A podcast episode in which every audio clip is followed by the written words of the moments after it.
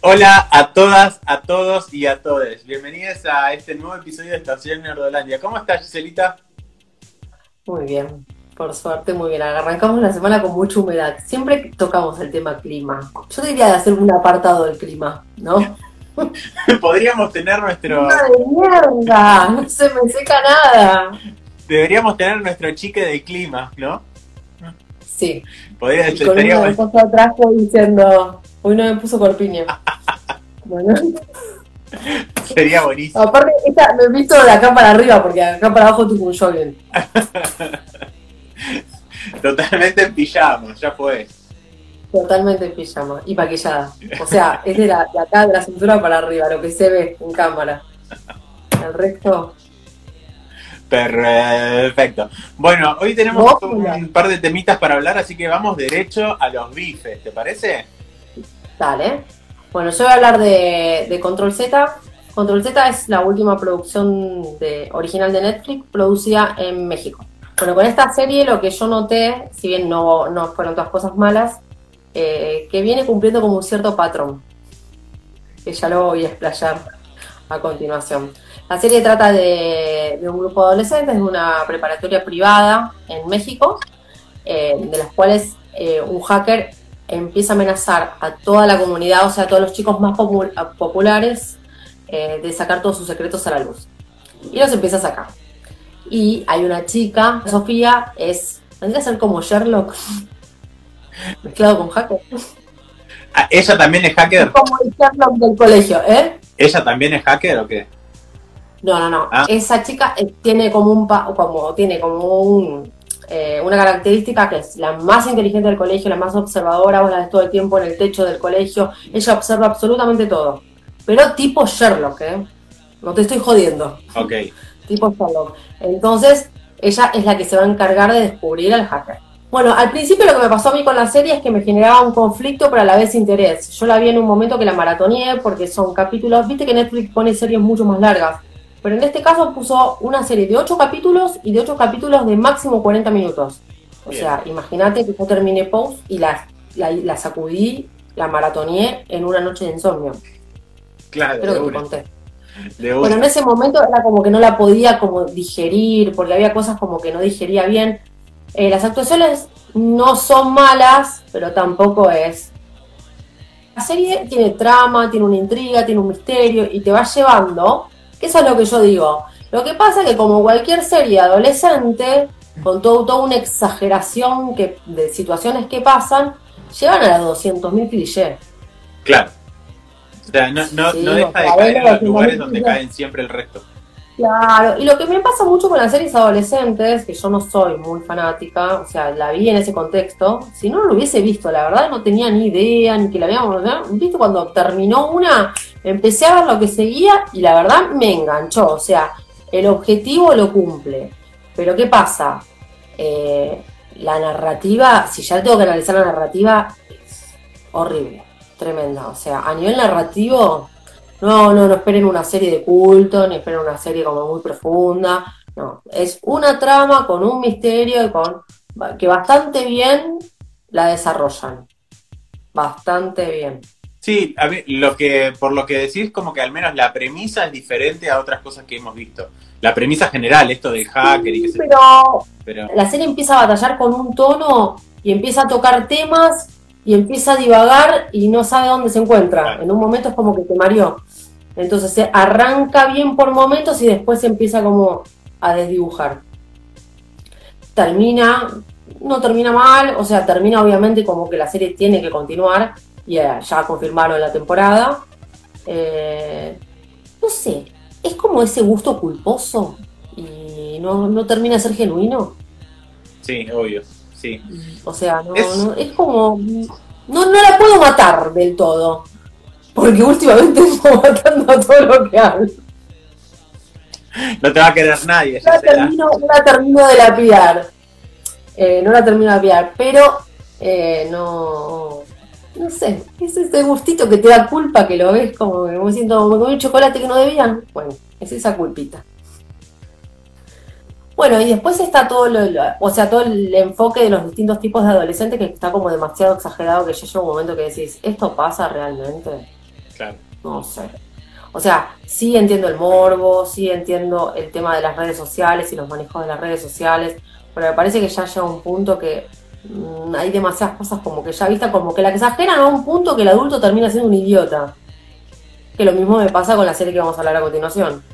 Entonces es como cuando encasillan bien a los personajes, la llevan por otro ritmo. Si pones a los adultos en el lugar que tienen que tener los adultos y los adolescentes en el lugar que tienen que tener los adolescentes, me parece que las series se encaminarían por otro lado. El enfoque es como demasiado exagerado. Yo entiendo que la, la generación millennial son como demasiado exagerado para todo, pero no, no. Se exageran a un punto que decís, hay cosas que me ponen incómodas verlas.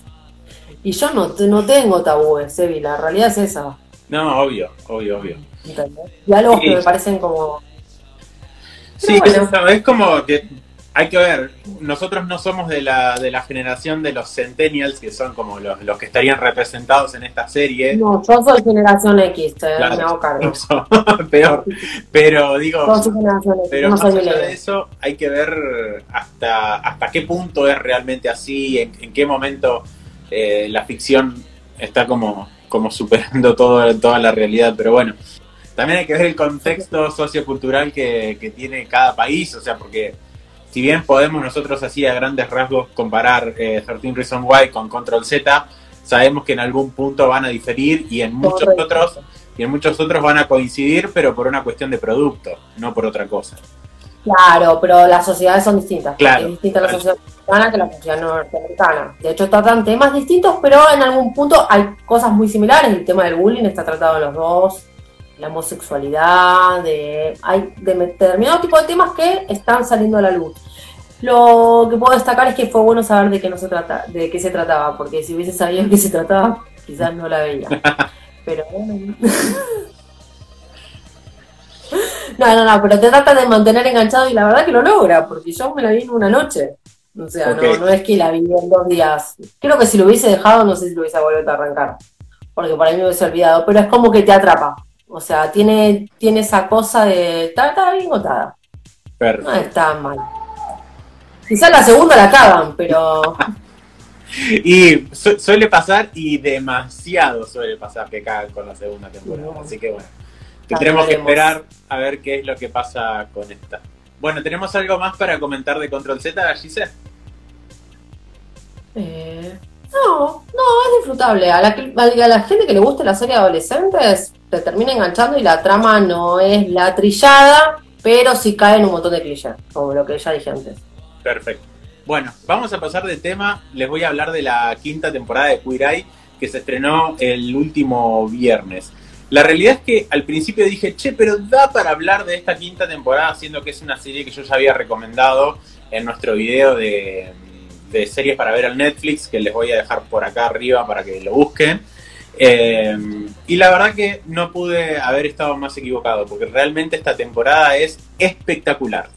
Eh, para que más o menos entiendan de qué va la serie, son cinco personajes que se encargan de hacer como cambios de looks y cambios de vida en general. Sería como algo así como cambios de estilo de vida en diferentes personas.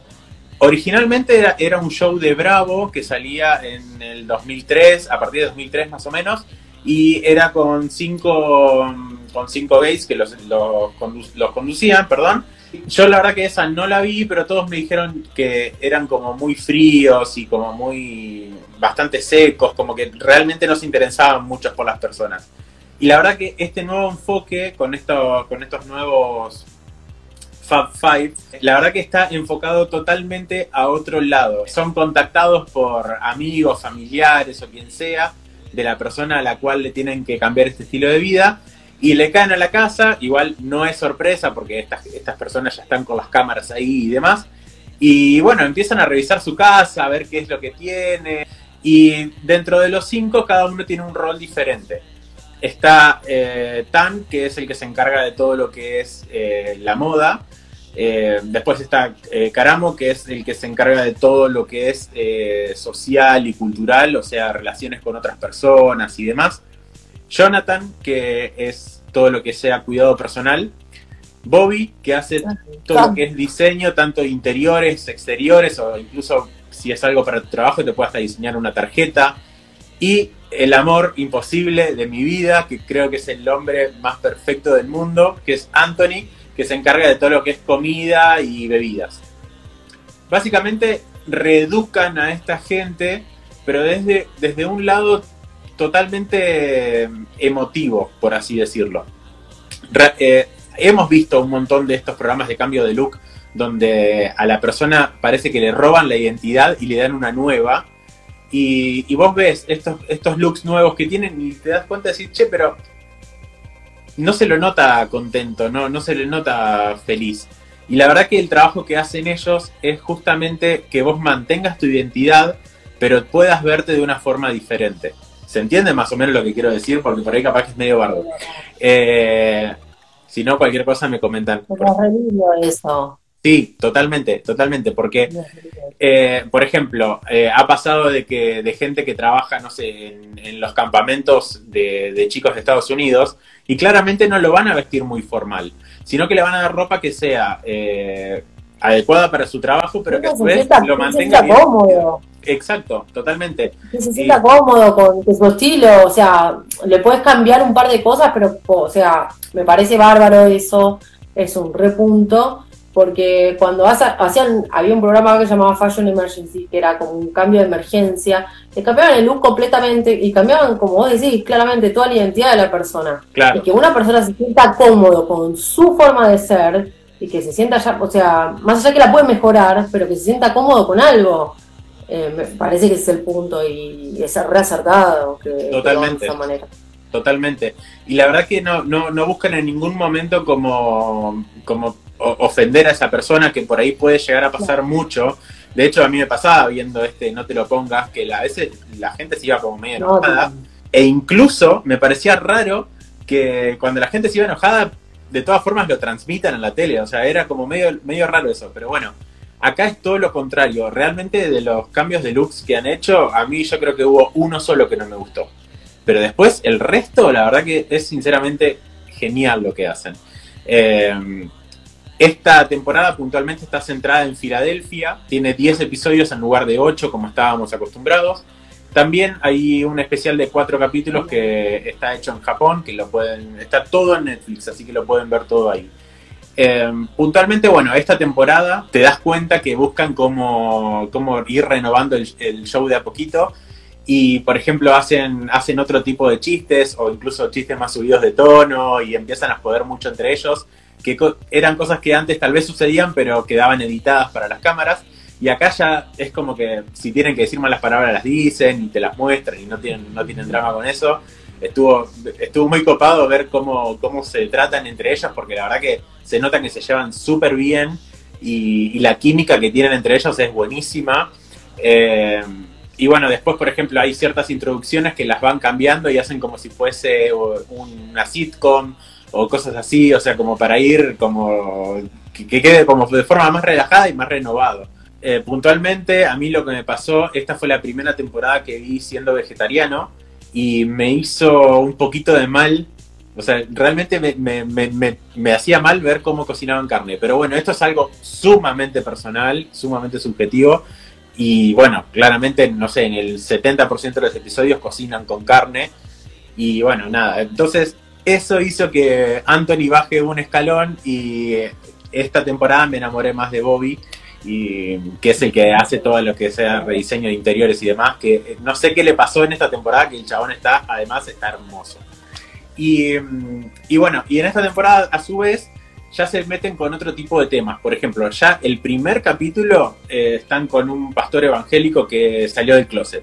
Así que ya es como que van directamente a temas que son más controversiales. Eh, hay una chica que mide un metro noventa, después tenés una señora que siempre soñó con ser ama de casa y de repente se dio, se dio cuenta que tenía que ocuparse de otro tipo de cosas, no les voy a spoiler por qué. Eh, hay un latino que después de haber generado toda su vida en Estados Unidos, eh, su hija decide irse y es como que buscan por otro lado el tipo de historias y la verdad que eso queda muy bien planteado. Tal vez en esta temporada no, no, revelamos tanto de los secretos de ellos, porque incluso en temporadas anteriores cada uno sacaba por ahí eh, algunas que otras cositas y te das, te das cuenta que ellos aprendían al mismo tiempo que la persona a la cual estaban haciendo el cambio.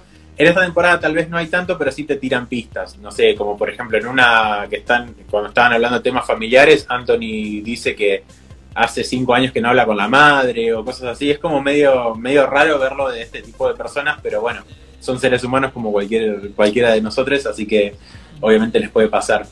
Y hay algo que me encantó esta temporada y creo que el que más tuvo desarrollo fue Jonathan y lo amé. Porque en un momento cuando estaba, estaba hablando con una de estas personas le dice, bueno, ¿quién iba a decir que ibas a, a salir de acá con cuatro padrinos y una persona de género no binario que te quiere de la misma forma.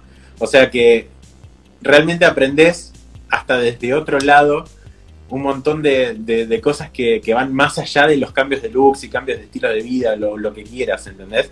Y, me parece que también es importante, si bien la serie no está subtitulada en inclusivo, creo que estaría buenísimo, porque la verdad que, que si tenés de hecho ya una persona que se considera de género no binario, imagínate la importancia que le da esto al, resto. E incluso en un idioma que no tiene género inclusivo porque no lo necesita, en ciertos, en ciertos momentos se siente excluido porque él según él no podría ser ni madrina ni padrino. O sea, él tendría que ser otra cosa. Y, hasta en eso se, se le puede llegar a complicar. Y, pero la verdad que el chabón tiene un desarrollo espectacular. La verdad que están todos geniales. Y bueno, nada, la temporada me encantó, me hizo reír y llorar en partes iguales. Esta cosa de ser como más guarros, la verdad que les, les cae genial y te hace estallar de la risa. No me canso de recomendar esta serie, es una serie que prácticamente milito. Eh, así que nada, la ven y después me cuentan a ver qué les parece. La verdad que es espectacular. Bueno, yo voy a hablar del documental de Jeffrey Einstein, Asquerosamente Rico. Es una miniserie de cuatro episodios y yo lo vi muy lento porque me costaba digerir cada episodio. Esto está contado de parte de las víctimas y la realidad es que es demasiado fuerte. Lo recontra recomiendo para que lo vean. No lo recomiendo, lo recontra recomiendo. Obviamente que el documental tomó mucha trascendencia por lo que reveló Anonymous las últimas semanas. Este personaje trataba toda una red de pedofilia a nivel piramidal. O sea, a nivel piramidal quiere decir que agarraba a todas chicas chiquitas. Lo que pasa que hoy los, testimonios, es, para haber pasado mucho tiempo, ya son mayores de edad, pero en su momento tenían entre 14 y 16 años. Algunas las prostituía, las entregaba y las que, bueno, las que no, bueno, les daban trabajo y, en fin, eh, y construía todo este tipo de red como diciendo, bueno, si vos no querés estar esto, bueno, presentame amigas y le, pagaba a ella y a las amigas. Entonces así iba armando la red. Cuestión es que en uno de los episodios tiene una isla, que es una isla que hay un montón de gente conocida, o sea, salieron a la luz un montón de gente involucrada, desde el presidente de Estados Unidos normal, eh, actualmente, que es Donald Trump, la corona de Inglaterra, eh, actrices, eh, bueno, después modelos, Noemi Campbell, eh, Alec Powin y Kevin Spacey, que no me sorprende mucho el tema de Kevin Spacey con la pedofilia, pero no, mucha gente implicada. Bill Clinton, no sé, Mick Jagger, o sea, y Anonymous lo que hizo fue sacar todo un listado de esa gente, que obviamente que hoy ya no está en internet, pero tienen la velocidad de la gente que hizo la captura de esos listados no son historias nuevas, ¿sí? Lo que vemos son historias silenciadas que hoy están teniendo voz propia. Me parece muy interesante la postura que le dieron a este documental desde el lado de la víctima, de no juzgar a la víctima. Y por eso me parece tan importante que lo vean, porque es como que vos entendés a la víctima, entendés por lo que pasa sin juzgarla. Porque nunca va a estar el, ¿por qué no saliste corriendo? ¿Y por qué no hiciste esto? ¿Y por qué no hiciste lo otro? O sea, son personas que son psicópatas y aparte agarraban menores de edad. Y cómo se te van metiendo y qué perfiles agarran. Obviamente que, el abuso no es para, no, no abusan de cualquier persona, abusan determinados perfiles, eso es, conocido, pero me parece que también muestran cada perfil de víctimas que son muy diferentes. Nada, la verdad que eh, te indigna, pasas por un montón de emociones, pero los súper recomiendo que lo vean. Independientemente de todo lo que está saliendo a la luz ahora, me parece que es, que, es re importante, que son todas cosas que sabemos que pasan y que hoy están saliendo a la luz. Que decíamos, no, ¿cómo puede ser? Que esto, que lo otro, que, bueno, que obviamente que la prensa silenciaba, que no salían, y hoy está saliendo todo. Gracias a Dios. Sí, Así que, bueno, el final es conocido, o sea, todo lo que pasa es conocido, está basado en un libro que va a salir acá. Eh, y nada más. Véanla. Bueno, eh, antes de que nos pegue un trompazo, hablemos de este elefante en la habitación, porque la verdad que ya no da para más. Cuarta y gracias a la fuerza, última temporada de 13 Reasons Why. ¿Qué te pareció en líneas generales? A mí la serie no me gustó nunca. Ah, ok, ya arrancó No me gustó nunca. Yo te explico. Cuando vi que era una serie para adolescentes y trataban el tema de bullying, suicidio y demás, dije, bueno, la voy a ver porque el día de mañana mi hijo me va a preguntar cosas. Claro. Dicho y hecho, eso pasó. Eh, el suicidio de Hannah de la primera temporada no me gustó como estuvo contado porque lo contaron, en vez de bullying, te contaban como lo plantearon a nivel venganza. Entonces esa parte no me terminó de convencer. Em, después el tema, si bien están tratando todos temas que sufre la sociedad americana, el bullying, que es jodido, eh, y que lo sufren muchísimo, porque vos hablas con cualquier adolescente de, de, o cualquier persona de esta edad y te dicen, ¿cuál es el peor momento que vos viviste en tu vida? Y todos te dicen la preparatoria. Cuando a nosotros nos pasó eso. Claro. para mí los mejores recuerdos que tengo son los del colegio. Secundario, la primaria, para mí, o sea, pero en Estados Unidos no pasa eso. Pasa que un grupo muy chiquito la pasa bien en la preparatoria, el resto la recontra sufre. Después tratan el tema del tratado de armas, eh, pero bueno, hay un montón de incontingencias dentro de la serie. Nos vamos a enfocar en la cuarta temporada, que no me gustaron. Si tengo que decir las cosas buenas, las cosas buenas es el mensaje. El primer mensaje que da la serie, que es el tema de Clay, este, venía sobrecargado con un montón de cosas que venían pasando y bueno, llega a tener un trastorno de salud mental y el mensaje es que pidiendo ayuda el pibe sale adelante. Hasta sí, bien. Pero es, el mensaje que tenemos desde la primera temporada, básicamente. O sea, no, no es, Está bien, pero él pidió ayuda y no terminó, no terminó, o sea, él pidió ayuda y terminó saliendo. Más allá de divague de cómo el que termina saliendo. Pero eso son no pudo ver. Yo digo, si hay todo que rescatar lo bueno, es el mensaje. Claro. Después, si querés, empezamos. Y después también, cosas de los buenos son algunos crecimientos de algunos personajes. Me gustó mucho el crecimiento del personaje de Alex. Me gustó lo dulce de Charlie. Sí, eh, a mí, sinceramente, me robó el corazón en esta temporada. ¿eh? a mí me gustó la dulzura de Charlie, me pareció no me acuerdo de haberlo visto en temporadas anteriores, de hecho. No sé si es un personaje nuevo, de dónde carajo salió. para mí digo nuevo, pero no apareció ni en los pósters ni nada, porque aparece como que ya sabiendo. Claro, porque técnicamente sabía todo lo de Bryce, todo lo de, de Monty. Todo. No sé. Estaba en el grupo. Sí, por ahí estuve, la verdad, yo, yo ni me percaté. Mm, el que más me gustó de todos, como creció, es Tyler sí, puede ser también. personaje de Tyler. Me pareció como, o sea, como que, como que entendió la situación, como que pidió ayuda, como que supo, eh, no sé, como que hizo un cambio, un vuelco, un crecimiento de personaje, estoy hablando, ¿eh? Sí, sí, sí, de No Y después lo que no entendí fue lo de Zack, que viene, que... Sí, es, es un personaje de los más volátiles que, que existe. Em, puntualmente, a mí lo que me pasó, digo, está bien, siempre eran 13 capítulos. Ok, bueno, ahora decidieron hacerlo 10. Bien. Todos duran una hora, último una hora y media. Es necesario. ¡Qué largo que lo hicieron! La resolvieron la en seis episodios, totalmente. Eh, la verdad que hacer esto, fue, para mí fue como, ya llegaba un momento que decía, ay, por favor, cállense. Todo el tiempo están imaginándose a los muertos. O sea, ¿se acuerdan de la segunda temporada con Hannah Baker? Bueno, eso multiplíquenlo por cuatro. Pero todos. Porque aparecen todos los muertos y todos se lo imaginan. O sea, chicos. Pero aparte. no, pero igualmente, para. Eh, en la, la, mira, la temporada anterior, o sea, el Bryce arrepentido, o sea, todo, todo es un violador. La Carmelita descalza y el tema de ayudó a nivel guion, viste, para, para generar una sospecha de que todos sospechen de todos y que realmente el que menos empezás a sospechar, pero después con todos terminó ayudándolos o de, de algún punto ayudándolos. O sea, reivindicaste un violador. Sí, no, eh, o sea, fue, fue cualquiera. O sea, Cualquiera. Por eso me decís, ¿me- ¿qué me gustó de la serie? Nada. Me parece que en todas le pifiaron. O totalmente. sea, y aparte, ya podemos hablar con spoiler porque ya estoy hinchada las pelotas. Y la verdad Sí, que tengo dale, ya fue.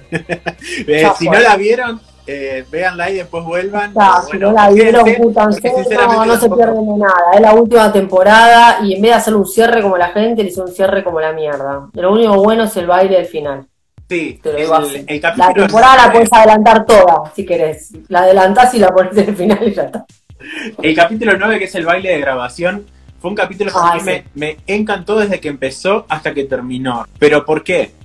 Porque cambia el registro de la serie. O sea, se olvidaron de todo el drama adolescente, del, del hecho de, ay, que está sufriendo, ay, que le dio el ataque de pánico, ay, que todo lo otro, y se centraron en las cosas cotidianas de cada uno de ellos desde el lado más humorístico, si se quiere, porque no llega a ser, no, no es un No. episodio de humor, pero sí le da desde, está desde otra vista, y la verdad que fue genial, más allá de, de la fotografía del capítulo y del diseño de producción que tiene, que es espectacular, porque la verdad que están muy buenas las cosas que hicieron. O sea, desde, no sé, la propuesta de Charlie para ir con Alex al, al baile, cuando entra y están todas las lucecitas, el lugar donde hacen el baile en sí, que es, es un, un espacio espectacular. O sea, en ese sentido está muy bien logrado. Y además el mensaje que te deja eso, o sea, el, el hecho de que, bueno, que Winston después tenga ese baile final con, con Monty y que lo deje ir desde cierto, de cierto lado, o sea, tiene como una simbología muy copada y la verdad que en ese sentido me encantó. Creo que fue lo único y después del último capítulo es como que hubo cosas que me gustaron y cosas que no. Realmente que, que, que la enfer- enfermedad de Justin se salga recién en el último capítulo, cuando podrías haber aprovechado el resto de los nueve para, para hacer algo mucho más copado al respecto y no lo hiciste. Es, yo sentí que la serie es como que se quedó a mitad de camino y no, no terminó de animarse a nada. Ni a ir por el lado del humor, ni al hecho de explorar todo el, el delirio mental de Clay, ni a explorar la enferme- enfermedad de Justin. Como que no se terminó de decidir por nada y quiso hacer como un mamarracho de cosas, diría Moria. Eh, y la verdad que no, no para mí no, no tiene consistencia en sí misma. De hecho, las cosas que más deberían haber mostrado, como la recaída de Justin, por ejemplo, te la muestran muy por arriba y se enfocan en todo lo que habla la Clay con el, con el psicólogo. Yo, esas escenas, sinceramente, me ponía a volver con el celular, porque realmente no, ya está. Teniente Dan. Porque pusieron al Teniente Dan. Es verdad, es el Teniente Dan, no me había dado cuenta. Teniente Dan. Igual yo lo tengo de, de CSI, de CSI Nueva York. Es verdad, no me había dado cuenta que era él. Porque lo pusieron tenía que justificar a Teniente Dan. Pero, pero sí, la serie se dispersa. No Ponele. sé cuántos grados. Después de- del, del choque que tienen en auto, que yo dije, bueno, o sea, tengo que Se seguir viendo. Porque yo dije, me, me voy a dormir, porque está, era justo que eran como las 5 de la mañana y dije, listo, termina este y me voy a dormir. Eh, pasa ese choque y dije, no, tengo que mínimamente ver cómo arranca el capítulo. Como si nada, no les pasó nada. No Dale, pasó loco. nada. O sea, alto accidente y ni siquiera te muestran nada. No, no, no. No. Eso me indignó. Me fui a dormir indignado. A los personajes de Clay y de Amy los odié desde que arrancó la serie. De- desde, sí, desde que arrancó la temporada. De hecho, Amy la odié desde la temporada anterior. de- ya- la, la novia de Clay. Annie. Ah, es Annie, es verdad. Ni siquiera me acuerdo el nombre. Porque desaparece. No, para mí divaga mucho. O sea, se, dispersa, no se centra. O sea, fracasa en un montón de aspectos. Plantea cosas que no logra explorar, que es lo que decías vos hace un rato. Después los capítulos me llevaban a aburrir. Sí, total. Igual la serie entiende como, porque antes es como que te mantenía, viste, en una cosa que vos decías, Pero acá los capítulos eran aburridos. La palabra es aburrido. La muerte de Justin a mí me destrozó. Porque me pareció que tenía que justificar una muerte para la serie. No lo hubiese puesto como guion. O sea, como que pusieron eso como parte del guion. Y no hay una enseñanza, no hay un mensaje, no hay nada. Ni siquiera aporta a que alguien lo quiera ayudar como pasó con las otras muertes. Otra cosa fue el tema del simulacro del atentado, que me pareció una situación sumamente tensa, pero que se quedó en humo, como fue lo de Tyler. Me parece como que en ese tipo, o sea, metete de lleno y andá, y jugátela, no, no te quedes ahí, porque es como que me dejas a, a, la mitad y que termina haciendo nada. No sé. Con lo de Tyler fue lo mismo, el tipo va, se arma todo, ves toda la ira del pibe, hasta llegó un momento que decís, bueno, no empatizo con esto porque va a matar gente, pero entiendo el fondo. Y ¡pum! lo frenan. Eh, no sé, no sé, no sé, no sé. Entendí el desborde de Clay, eh, la, parte de la salud mental, cómo lo exploran, eh, el mensaje. Pero después la serie me pareció una cagada. La, el, el, final de temporada le, podían haber dado un cierre mucho más lindo y mucho más digno y no se me Exacto. Y bueno, me había quedado colgado a hablar de Jessica, que realmente la siento muy hipócrita. Muy hipócrita, porque es, es un personaje que técnicamente está defendiendo todos los derechos de la mujer y qué sé yo, y tiene dos relaciones. Una que es sumamente tóxica, recontra tóxica, y la otra con un machirulo. Chicos, no entiendo. No entiendo la, la justificación de esta mina para decir todo lo que dice y actuar de, la forma que actúa. Es como que me pareció totalmente ilógico. Eh, pero bueno, nada, qué sé yo. Por suerte, por suerte ya terminó, no le tenemos por suerte ya terminó. Y después otro temita más, que vos decís, bueno, si ponele, la serie pone villanos. Pusieron dos villanos, que uno era Diego y el otro era Winston. Y no terminaron siendo nada. O sea, un desastre. No, no, fue, fue como, no, la no, no quiero saber más nada de esto, no la revería nunca más. Porque creo que no tiene eh, tanto. punto para arriba también a todo el tema de, cómo está tratada la homosexualidad, al menos en esta temporada. En temporadas anteriores sabemos que, la, defenestraron, pero acá en esta temporada la verdad que está bien tratada y la verdad que me gustó cómo, cómo llevan el tema adelante. Eh, pero lo que me gustó. El baile, los reyes del baile, fue lo único que, te rescato. Sí, cuando los chicos salen del closet también, viste, como que la familia se la toma re bien, digo. Sabemos que ya están, tenemos miles de ejemplos donde eso no sucede, pero bueno, al menos acá sucedió y sucedió, sucedió lindo. Hay una sola cosa que no me, no me terminó de cerrar y que por ahí vos me lo puedes explicar en cinco minutos. A ver. Que el cambio de sexualidad, no sé si fue cambio o no sé si él ya tenía esa cosa de, estoy hablando de Alex, ¿no? Lo plantean desde la inseguridad y me parece que, que no, que no tendría que estar planteado así, pero hablo desde mi ignorancia. Okay. Decime vos qué te parece. Eh, ya nos habían testeado esto en realidad en la segunda temporada. Cuando el chabón no, no se le paraba, ¿te acordás que tenía problemas y no se le paraba al pibe? Y después no sé en qué momento estaba justamente con Zack hablando o entrenando, qué sé yo, y se le paró. Entonces ahí que ya nos habían testeado esto. Realmente no, no, no me pareció loco y realmente la, también la, relación que tienen Zack con Alex me pareció copada. Eh, más allá de que de las diferencias entre ellos y que Zack no haya evolucionado un carajo eh, y Alexi, pero al menos la relación que tienen entre ellos dos me pareció que estaba bien planteada, como a nivel amistad, si se quiere, y, ya es, como te digo, esto ya como que yo ya me lo veía venir, porque ya algo habían tirado. De hecho, creo que en la temporada anterior Alex no había estado con nadie. Ah, sí, había estado con Jessica, no me acuerdo. Pero bueno. Con eh, Jessica iba y venía o estaba decepcionado con el tema de Jessica. Sí. Venía por ese lado. Pero en esta tiraron chistes y la verdad que en, o sea, si bien es detestable el personaje de Zack, con Alex tiene una linda relación. ¿Sabías que el pibe este, el que hace de Alex, sale con el chaboncito que es el principal de Lock and Key? Yo lo conocí en Falling Skies, una serie de hace un buen tiempo de, Fox. Y bueno, nada, salen juntos. Un dato de color. Dato de color. que no tiene nada que ver Bueno, con nada. bueno, esto fue todo. Sí, ya, no- ya no- nos desquitamos totalmente con, con 13 Sí, Reasons fue Why. desquite. Así que bueno, espero que si la ven y les gusta, bueno, nos pueden comentar y si no les gusta también, estamos acá para escucharlo. Este capítulo lo pueden ver en YouTube y lo escuchan en Spotify, en ambos lugares como Estación Nardolandia. ¿Y querés decir las redes sociales, Giselle? En Instagram, Estación Nordolandia, Seba Deus y Giselle Mazán. Y en Twitter, Giselle Mazán y E-Nerdolandia. Perfecto. Bueno, nos estamos viendo la próxima. Les mandamos un beso, que la pasen lindo y nos ven por ahí. Chau, chau. Y denle like. Para arriba. Denle like, suscríbanse, todo lo que, todo lo que ustedes ya saben. chau.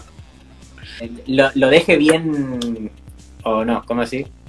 Ay, estoy retrabado, boludo. Le van a dar ropa que lo de. que ¡Ah!